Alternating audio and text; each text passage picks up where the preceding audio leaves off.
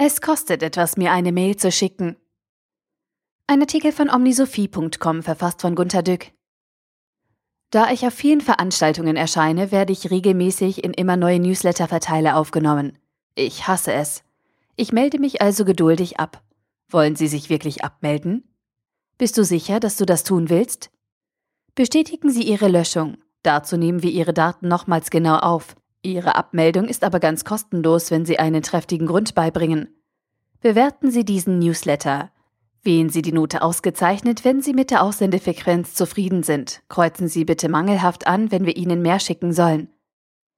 Das hört sich wie eine Satire an, aber bei der gerade laufenden Sparkassenbefragung soll ich als ersten Punkt den Grad der Selbstorientierung beurteilen.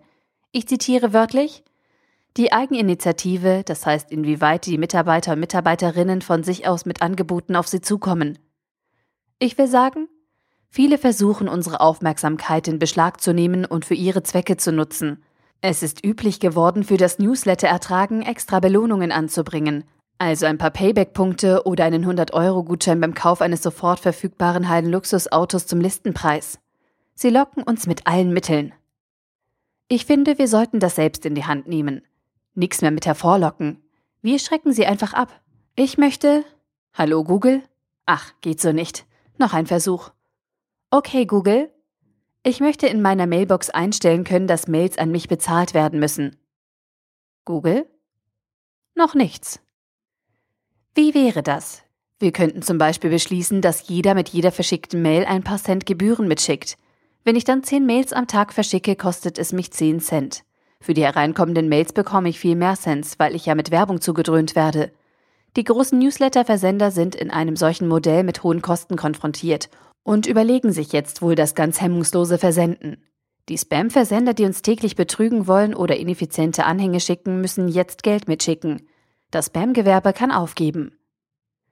Ich denke, es sollte technisch möglich sein, bei den Versenderadressen jeweils individuell festzulegen, wie viel Geld sie mitzahlen sollen. Freunde und normalen Mailverkehr stelle ich kostenfrei. Die Newsletter schraube ich gebührlich bis ungebührlich hoch. Ich könnte ja bestimmte Mails von meinen Kindern auch liken. Dann bekommen sie von mir einen Cent zurück. Enkel mehr.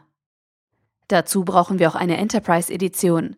In allen Unternehmen wird ja geklagt, dass viele Leute immer die ganze Firma auf Kopie setzen oder bei ihren Mails grundsätzlich die Option Antwort an alle wählen.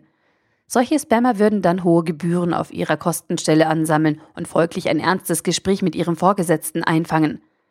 Es wird geklagt, dass Vorgesetzte ihren Mitarbeitern am Wochenende oder am Abend Mails schicken. Das könnte man sehr hoch auf der Preisliste ansetzen. Vor den Unternehmensnewslettern würde sich die Kommunikationsabteilung nun wirklich einmal überlegen, was sie schreibt. Ach, es hat nur Vorteile. Tolle Idee von mir, oder? Ich muss noch einmal kurz über den Missbrauch nachdenken. Stellen Sie sich vor, ein Schummel-Software-Ingenieur in einer Automobilfirma möchte eine Mail an den CEO schreiben. Wir schummeln und schaufeln uns damit gerade ein Massengrab. Na, es könnte im neuen Modell gut sein, dass er diese Mail nicht schickt, weil er sonst seinen Mail-Send-Etat überzieht. Das wäre dann eine Erklärung, warum die da oben nie wirklich wissen, was in der Firma abgeht. Es könnte nun auch Trickbetrüger geben, die eine Mail dieser Art versenden. Ich habe Geburtstag und würde mich über Gratulationen sehr freuen, aber ich glaube, mich mag niemand. Deshalb verrate ich niemandem, dass ich Geburtstag habe. Ich bin so traurig und das schreibe ich nur dir allein, damit du weißt, dass ich weine. Dann kommen viele Mails zurück und ein Riesenprofit. Der Trick ist, nur einer Person zu mailen. Bitte nicht allen, weil sie ja dann die gegenseitigen Kosten aufheben. Mist. Ich habe jetzt dann doch Nachteile gefunden.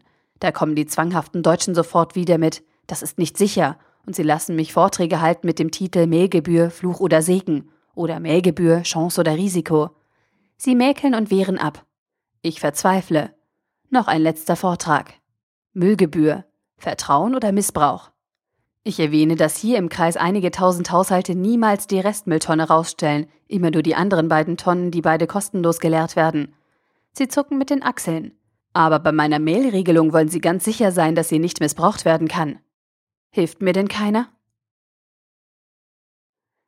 Der Artikel wurde gesprochen von Priya, Vorleserin bei Narando.